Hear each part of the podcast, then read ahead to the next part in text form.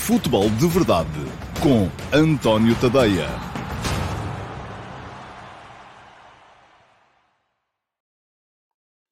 Ora, então, olá, muito bom dia a todos e sejam muito bem-vindos à edição que é a número 577 do Futebol de Verdade para segunda-feira, dia 11 de abril de 2022. Um, hoje teremos aqui uma nova fase.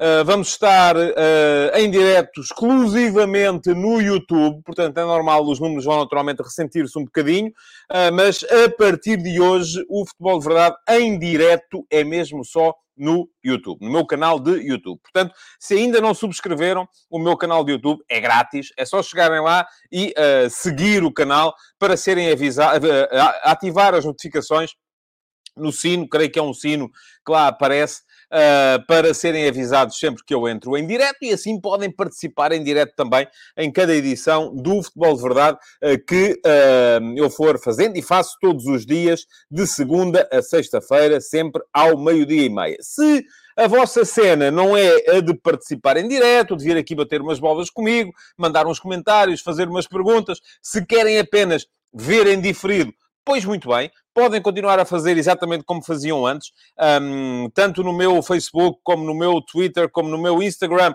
vão continuar a aparecer as, os links para poderem chegar à edição gravada e ela vai ficar lá uh, na mesma para memória futura e se uh, pronto, são da, da tribo dos podcasts, uh, se preferem apenas ouvir, pois também não vão ser prejudicados por causa disso, porque o podcast do Futebol de Verdade vai continuar a estar em todos os fornecedores de podcast que há por aí. Portanto, começamos hoje uma nova fase, uma fase em exclusivo no YouTube e vamos ver como é que a coisa vai correr aqui. Uh, esperemos que bem, um, sendo que o espírito do programa continua a ser o mesmo. É fundamentalmente para falar de futebol, Uh, embora eu me deixe levar um bocadinho também para onde vocês uh, querem que o programa siga. Uh, e aquilo que vos digo é que hoje, inevitavelmente, porque houve jornada no fim de semana, vou falar aqui, vou dar aqui a minha opinião acerca dos lances mais polémicos de arbitragem dos jogos dos três grandes neste fim de semana. E eu volto a recordar, o Benfica ganhou na luz a Belenenses por 3 a 1.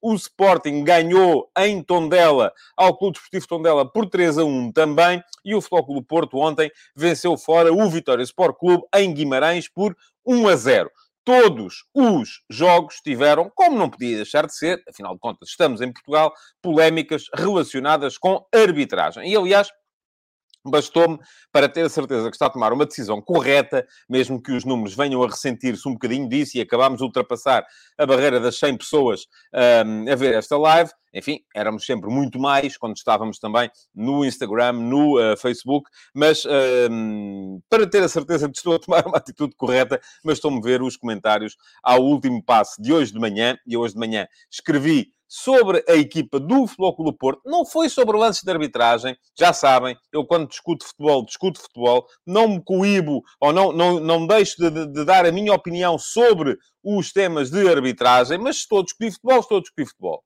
Se querem discutir casos de arbitragem, discutimos casos de arbitragem. Agora, não vou é discutir futebol à base de casos de arbitragem, porque uma coisa é uma coisa, outra coisa é outra coisa, não tem nada a ver. Bom, e então, hoje de manhã, escrevi no último passo, quem quiser dar um salto ao tadeia.substack.com e vou pôr a passar aqui em rodapé uh, para vocês saberem como é que podem lá chegar tadeia.substack.com. Se quiserem subscrever, é gratuito. Enfim, também pode ser pago. Pago tem outros uh, conteúdos, mais conteúdos, mas a versão gratuita garanto-vos todos os dias, de segunda a sexta-feira, a edição matinal do Último Passo, que é a minha crónica de opinião, que sai sempre entre as 8 e as 9 da manhã. Hoje escrevi sobre o Porto e uh, uma hora e meia depois Uh, fui, dei um salto às redes sociais um, e uh, ah, 100%, não era 90%, era 100% dos comentários eram sobre arbitragem. Eram sobre se quem é que era o maior piscineiro, se era o Taremi, se era o Jonas, se era o Paulinho, se era o Darwin, enfim, um, estamos todos por aqui um, e uh, aparentemente só isso é que interessa.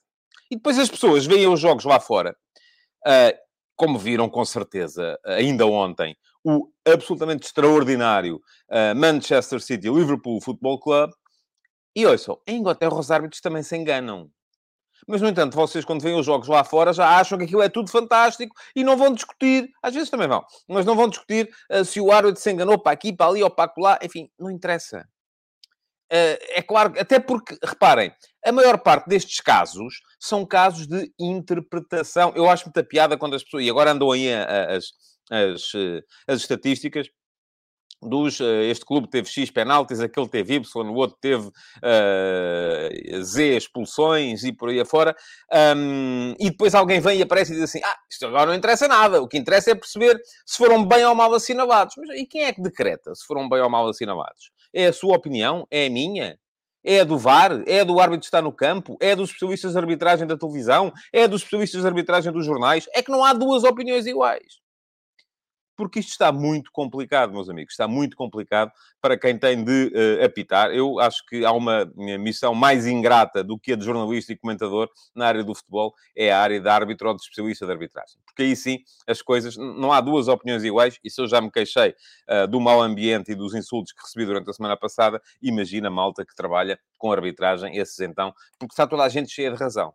E as mesmas pessoas que são capazes de ver penalti sobre o André Almeida no Benfica Belenenses, depois já não veem sobre o Paulinho no Sporting, eh, com quem é que foi a semana passada, eh, no eh, jogo do Sporting, enfim, em que o Paulinho foi tocado pelo, pelo guarda-redes e também não veem no Taremi contra o Vitória. As que veem penalti do Taremi já não veem do André Almeida nem do Paulinho, e as que veem penalti do Paulinho não veem do André Almeida nem do Taremi. Pronto, é assim. É, estamos nisto e continuamos nisto e vocês continuam a achar que o caminho é este. Eu acho que não. E felizmente acho que aqui, quem vem para aqui também já está um bocadinho endoctrinado nesta, nesta ideia e também já começa a achar que não. E, portanto, quer queira que sim, podemos não ser muitos, mas somos com certeza uh, os uh, que veem o futebol à minha maneira. Enfim, é a minha forma de ver, não tem que ser mais correta. Uh, pode haver muito por aí quem acha que a maneira mais correta é continuar a discutir um penalti para aqui, um penalti para ali, se este é piscineiro, se aquele não é. Isto, atenção, vou dar a minha opinião sobre os lances. Não saiam daí, deixem-se ficar, daqui até ao final temos para discutir uh, um, dois, três, quatro, cinco, seis lances de arbitragem dos jogos do fim de semana. Seis, hein? estão a ver? São uh, muitos lances de arbitragem para podermos discutir. Ora, muito bem, camisola amarela de hoje. Eu hoje vou inaugurar aqui a nova classificação e todos os dias vou, uh, ah, um, vou atualizar a classificação. Uma classificação mensal uh, para ver quem é que dá Uh, mais quem é, que, quem é que aparece mais, quem é que comenta mais cedo. Um, decidi agora, olha, nem tinha decidido antes. Decidi agora. A partir de agora, quando eu lanço o programa, o Futebol de Verdade, no YouTube, os primeiros cinco a comentar e a colocarem uma pergunta, atenção, não é virem cá só dizer bom dia, têm que colocar uma pergunta. Os primeiros cinco, por ordem, vão receber 5, 4, 3, 2 e 1 ponto. E quando chegarmos ao final do mês, portanto, estamos aí, este mês já, já não vai dar, com certeza, porque, mas mesmo assim vou começar hoje a classificação.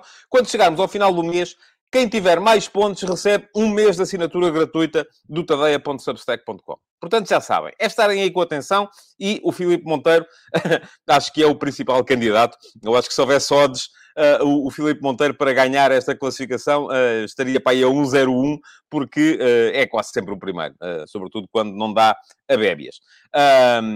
Mais uma coisa, quem ganhar no mês, no mês seguinte não pode ganhar, porque senão isto era muito fácil, sempre para os mesmos. Quer ser o mais... Uh, ah, um, quer ser o mais... Ah, outra coisa. Eu estou a decidir isto à medida que estamos a fazer o programa. Se calhar a ganhar alguém que já é subscritor premium do meu Substack, Uh, recebe uma extensão de um mês. Portanto, uh, uh, a partir daí, em vez de cair a conta no dia X, só cai um mês mais tarde. Pronto, vai ser assim. A partir de hoje, 5 pontos para hoje para o Filipe Monteiro. Estava com tanta pressa que nem acabou a mensagem. Uh, mas uh, bom dia, Filipe. O Futebol Porto tem estado a melhorar a nível defensivo. Pode ser o segredo para o título? Sem dúvida. Uh, há aquela velha frase feita que vale, era para o basquete, mas vale para todos os desportos, que diz que os ataques ganham jogos, as defesas ganham campeonatos. Ontem, e tive a curiosidade de ir ver, o, Vitória, o Vitória Sport Clube, Futebol Clube Porto, não foi um jogo extraordinário. Não houve lances vistosos, não houve grandes ocasiões de gol de parte a parte. Uh, o jogo foi muito agarrado, muito. Uh, e, mas, no entanto, chegamos ao fim do jogo e muito por força das duas grandes penalidades. Mas o Porto tem um XG de, se não me engano, 2 ponto qualquer coisa, e o, e o, e o Vitória Sport Clube tem um XG, e eu volto a dizer, XG são expected goals, é a estatística de quantos golos uma equipa deverá, em média, fazer, tendo em conta aquilo que criou, e o XG do Vitória ontem foi 0.3. Portanto, o Vitória praticamente não criou. O que quer dizer que o Porto conseguiu impedir o Vitória de criar durante quase todo o jogo. Depois podemos vir aqui discutir penaltis e expulsões, e se devia ter sido, uh, se houve intensidade, se não houve intensidade. Agora, vamos lá, por isso de parte, vamos ver. O que é que o Vitória fez ontem para ganhar o jogo? Nada.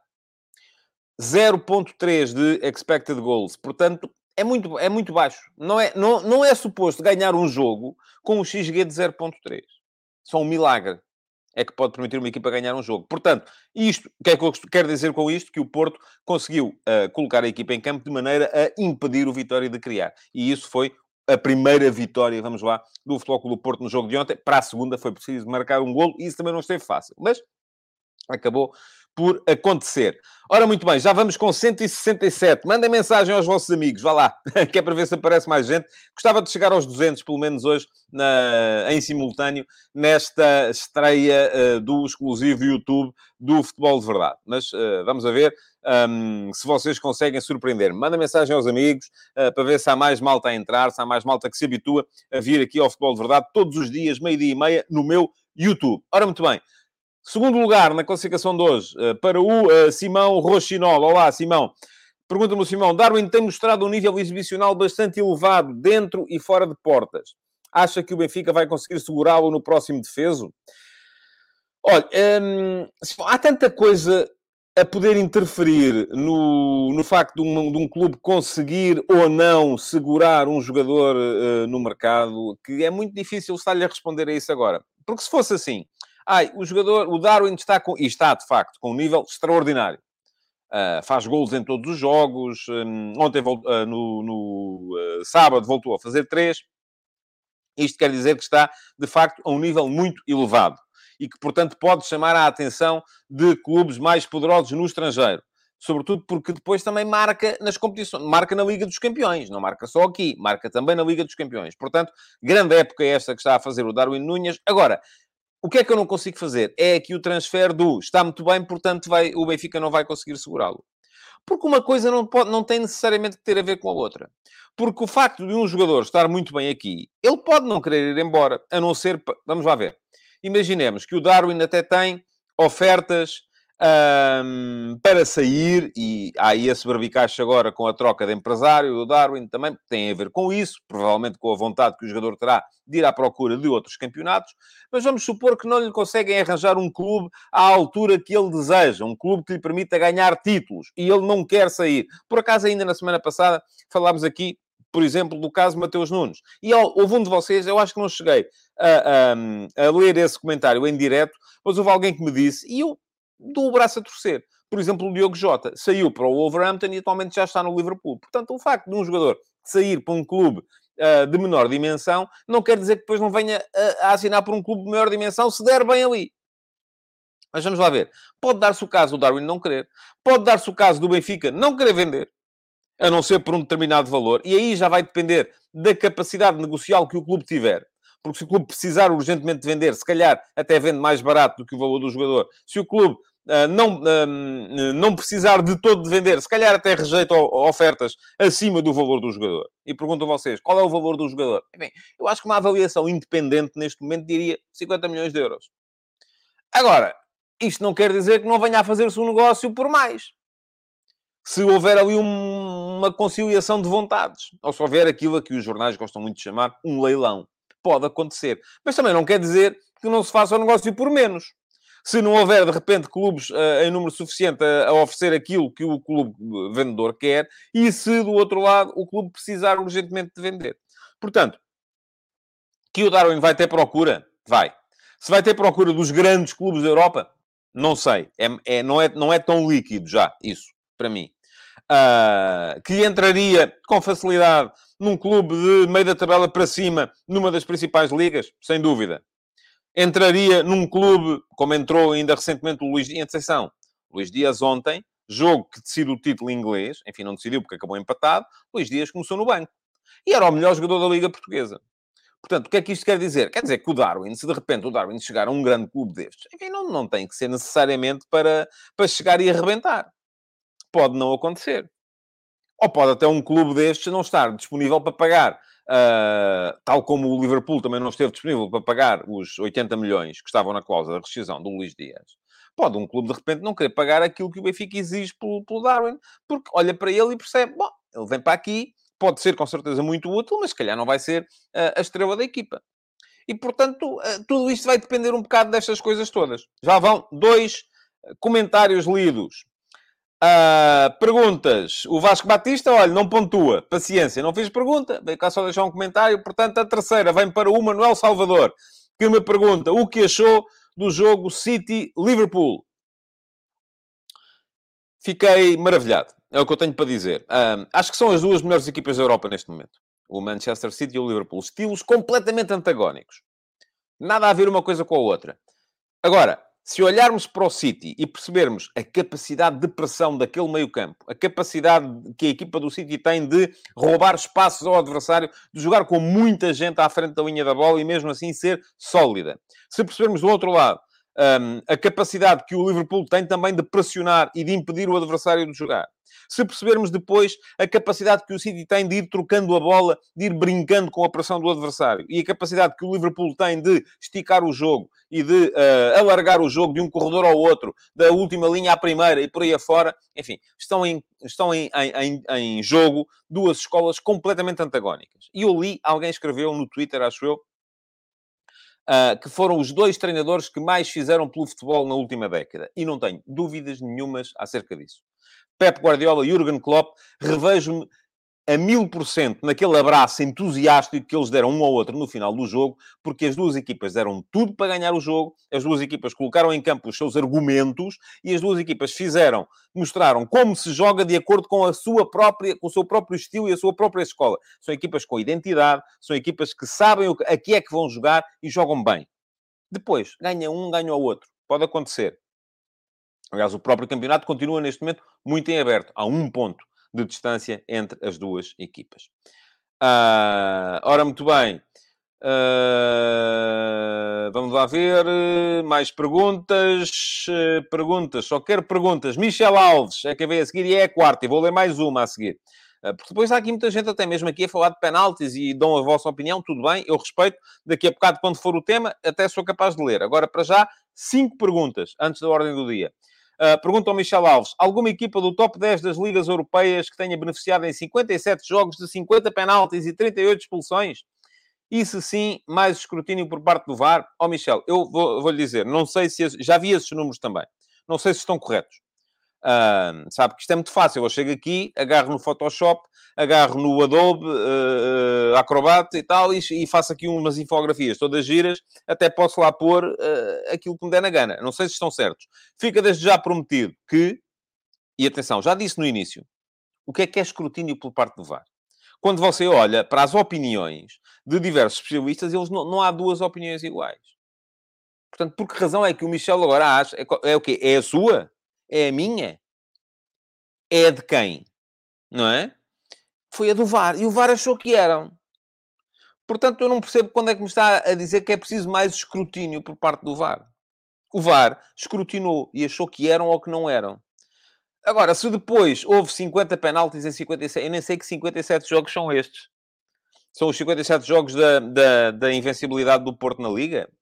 Enfim, Uh, não sei. Uh, portanto, também não vou nada naquela linha dos que dizem, ah, agora é preciso é ver. Já disse isto no início. É preciso é ver se foram bem ou mal assinalados. Ah, mas aparentemente foram bem, não é? Porque se o árbitro disse que sim e o VAR também disse que sim, é porque foram bem.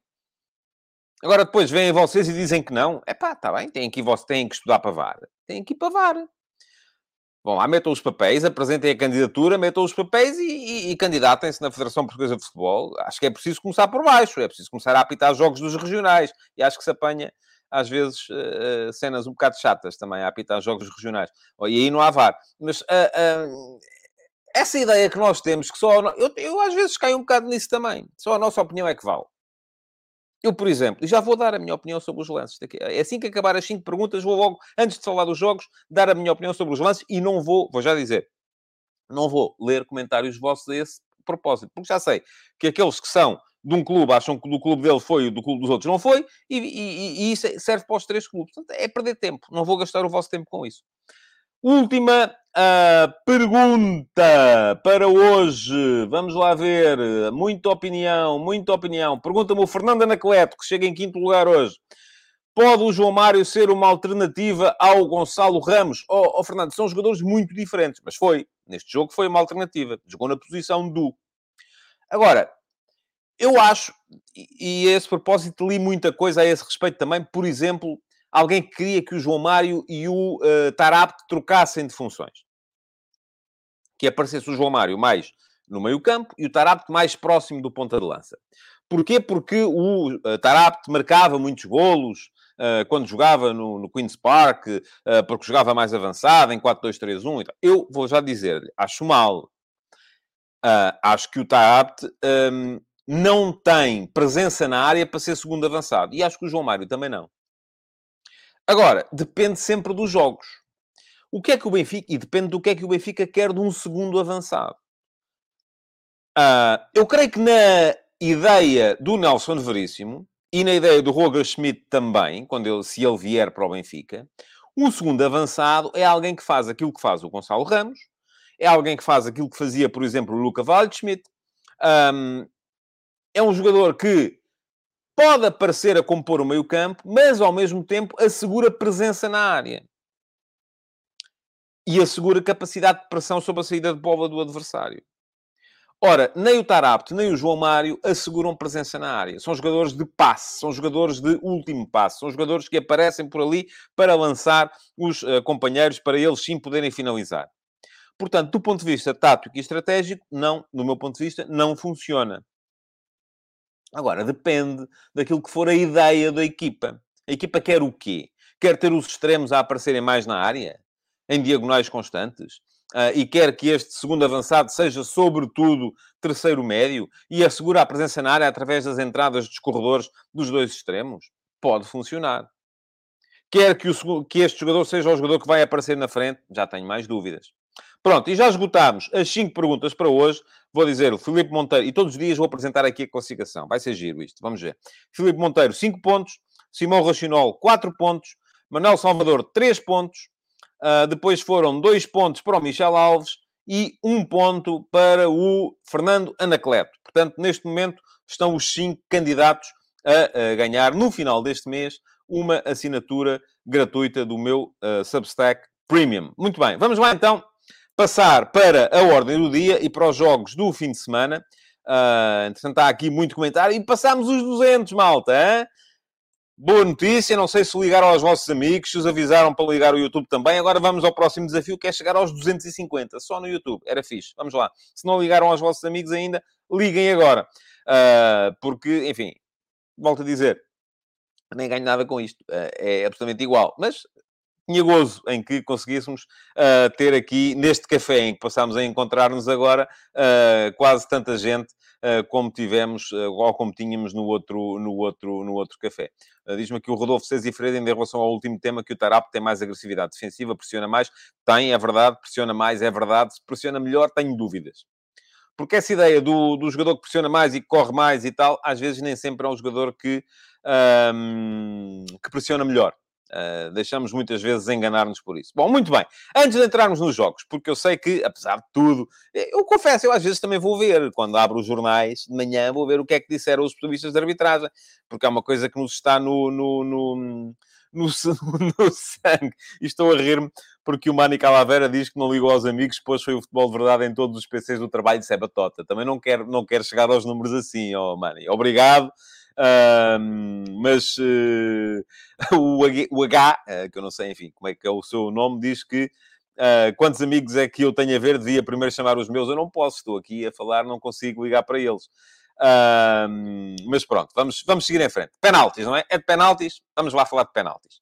E vou ser, como sou sempre, e volto a dizer, não vou ler os vossos comentários sobre o tema eles ficam lá, para quem quiser ver, podem até responder uns aos outros. Eu vou dar a minha opinião, vocês dão a vossa aí e não vamos passar disso, senão não conseguimos falar de bola. Vamos começar pelo início. Benfica, Belenenses já. pé do Benfica, duas grandes penalidades. Uma primeira, e elas foram praticamente seguidas, salvo erro aos 17 e aos 21 minutos. Uh, na primeira, o que é que me pareceu a mim? Pareceu-me que o André Almeida se vai pôr debaixo do braço uh, do, uh, e tenho que ver aqui quem é o jogador da, da Belenense Chade, um, debaixo do braço do Safira, e, inclusive, vai-se lá pôr para ver se consegue ser carregado, inclusive segura o braço do Safira para ele, uh, para depois poder cair e puxar o adversário para baixo. Portanto, do meu ponto de vista, não há falta uh, do jogador da Belenense Chade. Segundo lance, pedido pelo Benfica, 3, 4 minutos depois, também no seguimento de um pontapé de canto. Um, a bola é batida, bate, resvala no ombro do Yaya Citolo e depois vai uh, bater no braço do Baraia Uh, e, do meu ponto de vista, também não é falta, porque o braço está onde tem que estar. Está ali, encostado ao corpo. Não há nenhum movimento do braço em direção à bola.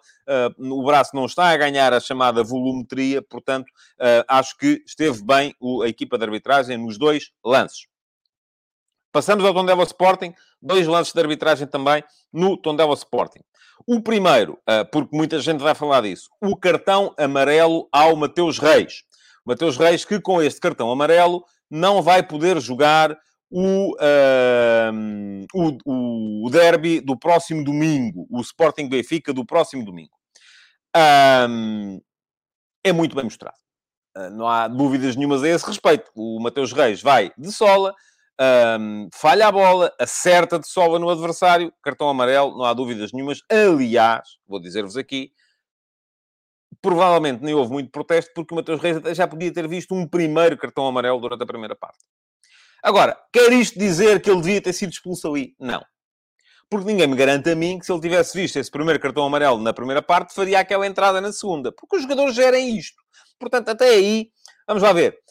Uh, não vamos estar aqui agora a dizer, ah, e tal, devia ter sido expulso porque ficou um cartão amarelo por mostrar uh, no início do jogo. Está bem, mas se ele tivesse visto esse cartão amarelo no início do jogo, se calhar o treinador tinha o substituído, se calhar ele não tinha entrado daquela maneira. Portanto, isso é, é, é contrafactual, não existe. Segundo lance do uh, Tondela Sporting. O penalti assinalado a favor do Sporting. Para mim, não é. E vou dizer porque é que não é. Não é porque a mão está onde tem que estar o jogador do, uh, do Tondela, o João Pedro, neste caso, coloca-se à frente da bola para fazer... E coloca até, inclusive, as mãos atrás das costas. Agora podem dizer-me assim, ah, mas não está bem atrás das costas, não está encostada às costas, está um bocadinho mais para trás. É verdade. É por isso que eu aceito a decisão do árbitro marcar. Mas eu vou dizer assim, se fosse eu, não marcava. Agora, eu já sabem, eu raramente marco falta. Eu se fosse árbitro, ouça, até já brincam comigo, os meus amigos, ainda hoje me mandaram um vídeo que anda aí a circular uh, com comentários falsos uh, de um guarda-redes Uh, numa liga qualquer do Golfo Pérsico, em que o guarda-redes acerta com o pé no pescoço do, do adversário uma saída completamente extemporânea, e há um comentário feito em brasileiro por cima, que é claramente a brincar, uh, que diz, ah não, mal, não, nem toca, portanto é simulação e tal. Pronto, enfim, houve um amigo meu que me mandou isso, a dizer-me, pá, isto é como tu vês o futebol. Não é bem assim, mas ok. Uh, neste caso, eu já sabem, raramente marcaria, portanto, para mim, este eu não o marcaria. Aceito que seja marcado, mas eu não o marcaria. E isso é a mesma coisa que eu vou dizer em relação aos penaltis do Futebol do Porto. Aceito que sejam marcados, aceito. Eu marcaria? Provavelmente não. E vou dizer-vos porquê. E vocês vão dizer assim: há contacto? Há. Agora, quem é que promove o contacto? Esta é a questão. Porque se, enquanto nós continuarmos, eu volto a dizer, nós andamos a fazer as perguntas erradas aos lances. Que é, há contacto. Eu não quero saber se há contacto ou não há contacto. Também há contacto naquele lance sobre, o, sobre o, o, o Jorge Fernandes. E, no entanto, não é falta, no meu ponto de vista, apesar do Jorge Fernandes ter, ter partido a clavícula. Não é falta. Há, há dois jogadores a saltar à bola, há um que salta melhor, salta mais alto, uh, bate nas costas do outro. Bate.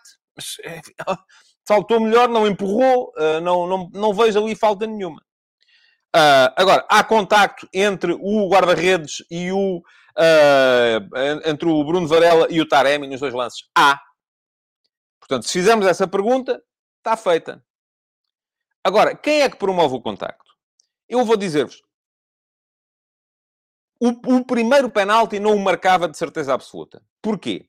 Taremi toca a bola para o seu lado direito e arrasta a perna para o lado esquerdo. Então, ele quer desviar a bola do guarda-redes, puxa a bola para o lado direito e ele vai para o lado esquerdo. Porquê? Porque percebe que o guarda-redes vem aí e que a, inércia vai fazer o resto. Uh, e depois, obviamente, chocam um com o outro, o Taremi cai, o guarda-redes não chega à bola, penalti. Segundo lance. Já provavelmente já, o mar... já poderia até marcá-lo. Embora me pareça também que o Taremi começa a cair antes de chegar ao contacto com o guarda-redes. E há um frame que dá para perceber isso. Um, mas aqui, pelo menos, o guarda-redes, o, o, o Taremi não muda a trajetória. O Taremi continua a seguir o seu caminho em direção à bola. Agora, se vocês me perguntarem assim, então, mas se o Taremi tivesse continuado a querer jogar a bola, uh, uh, teria havido contacto na mesa? Teria. E provavelmente aí seria penalti. Agora, para isso, ele tem que continuar a jogar.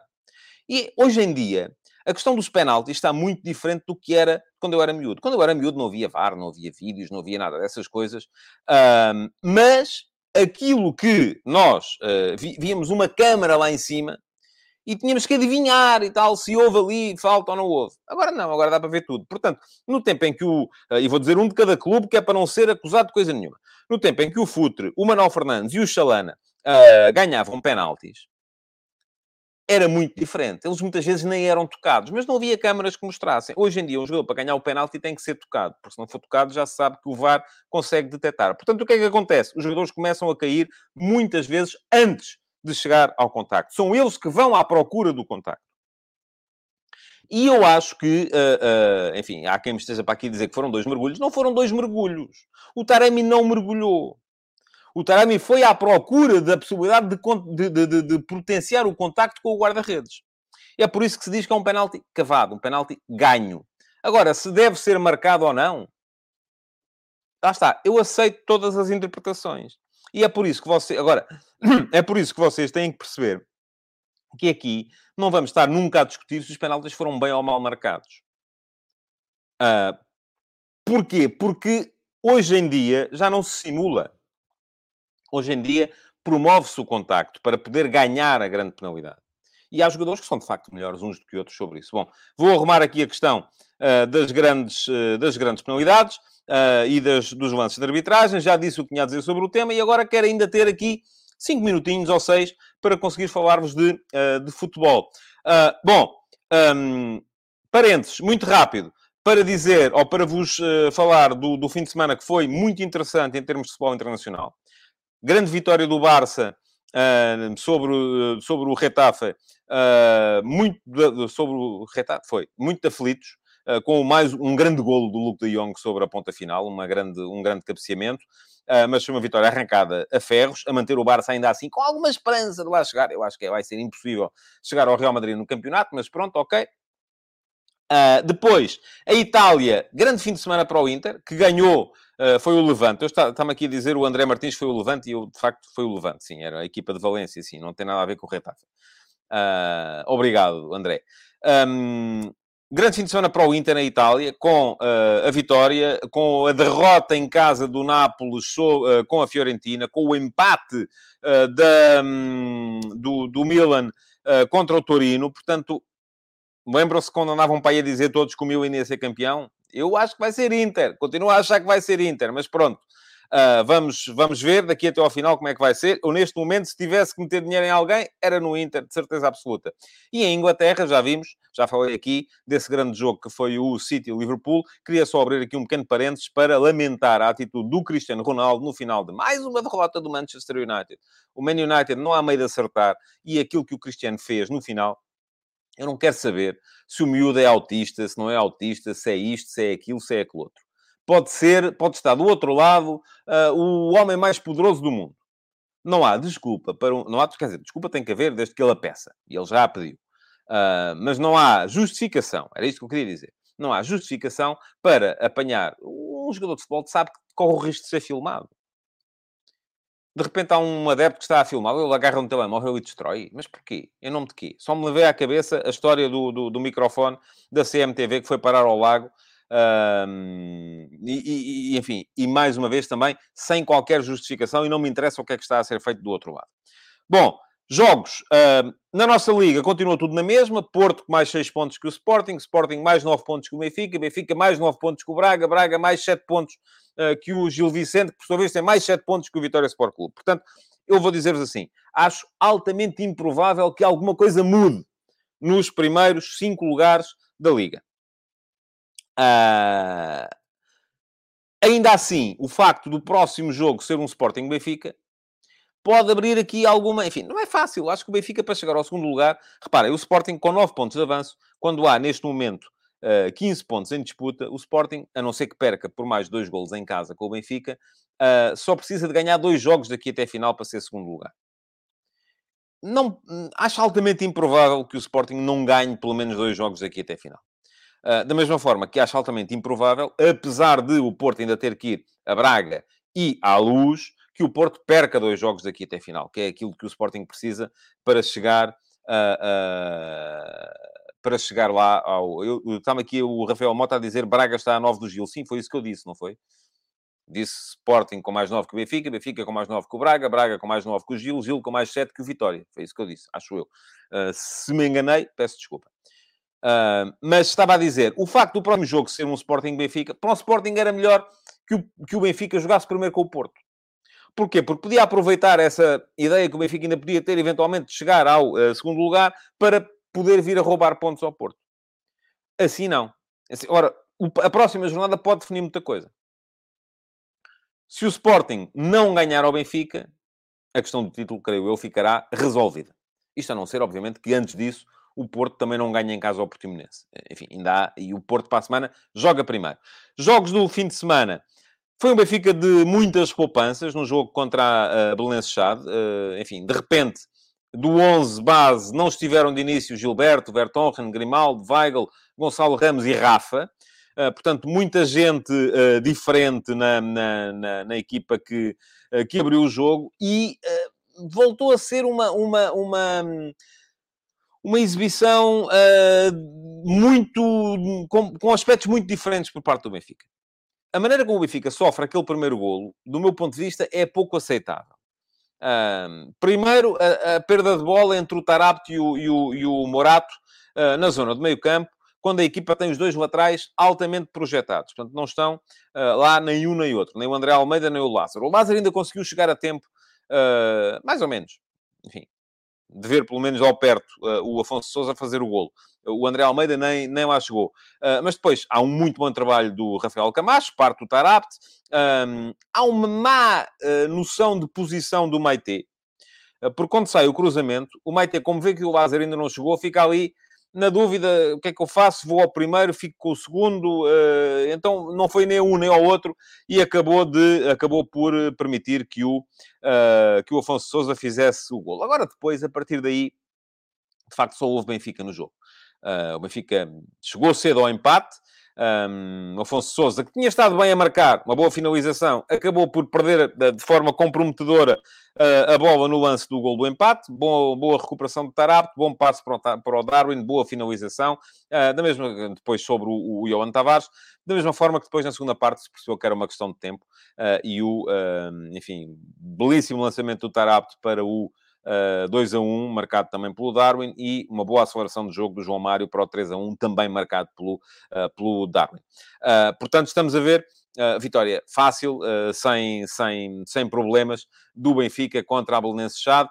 Pergunta-me aqui o Josias se o Morato, o Maite e o Lázaro são jogadores para a próxima época. Olha, vamos ter que esperar para ver, não é? O Lázaro foi lançado pelo Roga Schmidt no, no Red Bull Salzburgo, portanto ah, já foi há muito tempo, já, já foi quase há 10 anos, mas uh, era. Enfim, vamos ver, vamos ver, e vamos ver primeiro também se o Roger Schmidt vem ou não mesmo para o, uh, para o uh, Benfica. Bom, depois, mais ao fim do dia, ou já de noite, o Sporting ganhou em Tondela. Gostei muito da primeira parte do, do, do do Sporting contra o Tondela. O Sporting claramente, pelo menos o Paulinho foi poupado para o, para o derby, porque estava à bica de cartões amarelos. E o Paulinho já sabe, fala muito e, portanto, está sempre sujeito. Aliás, é curioso irem ver dos cartões amarelos do Paulinho quantos é que foram por protestar. Porque eu acho que foram a maioria. Um, mas um Sporting muito forte de início. O, o próprio Ugarte também foi substituído depois do cartão amarelo ao Mateus Reis para evitar o, o, o, que ele visse também o amarelo que o tirasse do derby. E eu estou convencido que vai ser o Ugarte a jogar contra o Benfica e não o João Palhinha. Uh, mas enfim, vamos ver. Uh, dificuldades para o Sporting, se calhar, em vender o Palhinha, porque, enfim, se o Palhinha não joga, não vai à seleção, se não vai à seleção, tem mais dificuldades para ser vendido, uh, pelo menos pelos valores que o Sporting quer, aparentemente, pedir por ele. E, uh, de qualquer modo, gostei muito da primeira parte do Sporting. Uma frente de ataque mais móvel, com o uh, uh, Edwards, o Sarabia e o Pedro Gonçalves os três muito a mexerem muito por toda a frente de ataque, a equipa muito forte na pressão, um tom dela com muita dificuldade para sair de trás, porque eu, eu ouvi os comentários uh, e prezo bastante, ainda no outro dia, por acaso, alguém me perguntou aqui uh, quem eram os comentadores que eu mais gostava de ouvir. Um dos que eu mais gosto de ouvir, de facto, é o Luís Freitas Lobo, uh, mas ouvi ele a dizer na transmissão da Sport TV que o tom dela estava muito atrás. É, o problema é que a equipa não conseguia sair tinha dificuldades para sair lá de trás. E, portanto, tendo dificuldades para sair, acabou por uh, permitir que o Sporting lançasse uh, primeiro uh, sempre novas vagas de ataque, mais uma e mais uma. Marca primeiro com um golaço do Gonçalo Inácio, marca o 2-0 com mais um golaço, este coletivo do, do Sarabia, numa jogada que tem os intervenção dos três da frente. Chega ao 3 a 0, no, no, tal penalti que eu já falei ali, marcado depois convertido pelo Sarabia, e o Sporting desligou é normal uh, que o Sporting tenha, nessa altura, desligado um bocadinho e tenha começado a pensar no derby, sobretudo em termos de intensidade de entrada aos lances. Porque eram os jogadores que não queriam ver amarelos, não queriam ver cartões, uh, o, o, o, e isso com um tom dela mais agressivo a partir de determinada altura, permitiu que o tom dela conseguisse chegar uh, mais vezes à frente e ainda pusesse minimamente o jogo em risco, fez um golo. Uh, se marcasse um segundo, acredito que o Sporting poderia ter, ter, ter termido, não, não, não aconteceu. Finalmente, ontem, já falei aqui do jogo e escrevi hoje de manhã sobre o Porto. Um, Porto uh, muito seguro. Voltou o Sérgio Conceição ao, uh, ao, ao, sistema que tinha usado, por exemplo, no Bessa. Um 4-4-2 mais próximo do Losango. Embora, sem o Uribe, isto não seja a mesma coisa. Porque o, o é um jogador mais posicional, uh, mais forte nas bolas paradas, mais forte defensivamente, mas não dá a mesma agilidade na saída de bola. Uh, Diz-me aqui, chama-me a atenção o Vasco Batista, e tem toda a razão. Grande cabeceamento do Manu Hernando no golo do Tondela, para fazer o 3 a 1. É verdade, sim, senhores. Uh, foi uma, foi uma, uma enormíssima finalização. Mas estava a dizer que uh, sem o Gruitch, ou melhor, sem o Uribe com o Gruitch, é diferente. Mas, de qualquer modo, foi um Porto com muita capacidade para as ligações interiores. Acho que o Porto deu os dois laterais ao Vitória e disse assim, então aqui estes dois, vocês, se quiserem, preocupem-se aqui um bocadinho com eles, mas nós vamos é jogar por dentro. E então o Porto, com o, eh, a jogar com o Gruitch atrás, depois com o Otávio a jogar muito mais por dentro, e já sabe que o Otávio mais por dentro, mais baixo no campo, é sempre um perigo constante para os lançamentos no ataque à profundidade. E parece-me claramente que esta é uma arma que o Porto pode explorar, ou pode voltar a explorar. Otávio e Vitinha como médios interiores, Fábio Vieira como 10, e o PP muito móvel, eh, tal como o Taremi também. Mas enfim, tínhamos ali Otávio, Vitinha, o Gruites menos, mas pronto, Otávio, Vitinha, Fábio Vieira, uh, Taremi, PP, cinco jogadores muito atentos às ligações uh, interiores. O que é que isto provoca? Muito ataque às entrelinhas, muita gente, os avançados a baixarem, os médios a subirem, muita gente a jogar ali. O que é que isto provoca? O bloco adversário sobe, naturalmente. É atraído pela bola, é atraído pelas trocas de bola interiores. E o que é que isto vai fazer? Há mais espaço atrás, e esse espaço não há muitos jogadores em Portugal uh, que o saibam explorar com passos como o Otávio. E foi um bocadinho assim também que o Porto conseguiu criar os lances uh, para, as, uh, para as grandes penalidades do Taremi. Pergunta-me o João Lopes e o Record. O Record, desta vez, o João passa a vida a fazer comentários sobre jornais. Não é o jornal, é o Record dos 57 jogos sem perder do Sérgio Conceição à frente do do Porto. E pergunta isto coloca o Sérgio Conceição em que lugar na história dos melhores treinadores portugueses. Ó oh, João, não me leva mal. Você está sempre obcecado em saber quem é que é o melhor. Eu posso ter a minha opinião, o João pode ter a sua. Eu quero os melhores treinadores portugueses. Epá, não sei. Uh, eh, um, ehm, são épocas diferentes. Uh, eu não tenho que ter aqui, de repente, uma, uma, uma, uma, um ranking dos melhores treinadores portugueses de sempre. Foram muito... Imp... O Cândido de Oliveira, em que lugar é que fica nesse ranking? Nunca ganhou nada lá fora. Também não havia competições lá fora mas foi ele que inventou o futebol em Portugal, praticamente. É muito difícil. Uh, enfim, não está ao, o, o, o, Sérgio não está ao nível do Mourinho ainda? Porque tem que ganhar provas internacionais. Mas é muito mais complicado ganhar provas internacionais hoje do que era quando o Mourinho lá esteve. Não é a mesma coisa. Hoje em dia eu acho que é impossível, nem que viesse para aqui o Guardiola ou o Klopp, eu acho que nenhuma equipa portuguesa ia ganhar a Liga dos Campeões. Porque não temos capacidade para isso. Bom, 45 minutos, está na hora. Uh, temos que limitar isto. Gostei desta... Hum primeira experiência em exclusivo no YouTube. Espero que vocês também tenham gostado. Se ainda não assinaram, não assinaram o meu canal ou não subscreveram o meu canal do YouTube, não o seguem, passem a seguir. Está lá um botãozinho, é só a dizer seguir. Clicam em cima, depois ativam as notificações para receberem as, uh, as uh, avisos sempre que eu entrar em direto. E já sabem como é. Amanhã cá estarei mais uma vez. Uh, hoje chegamos quase aos 250. Amanhã quero mesmo chegar aos 250.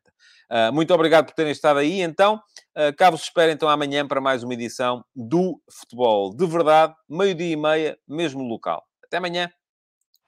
Futebol de Verdade, em direto de segunda a sexta-feira, às 12h30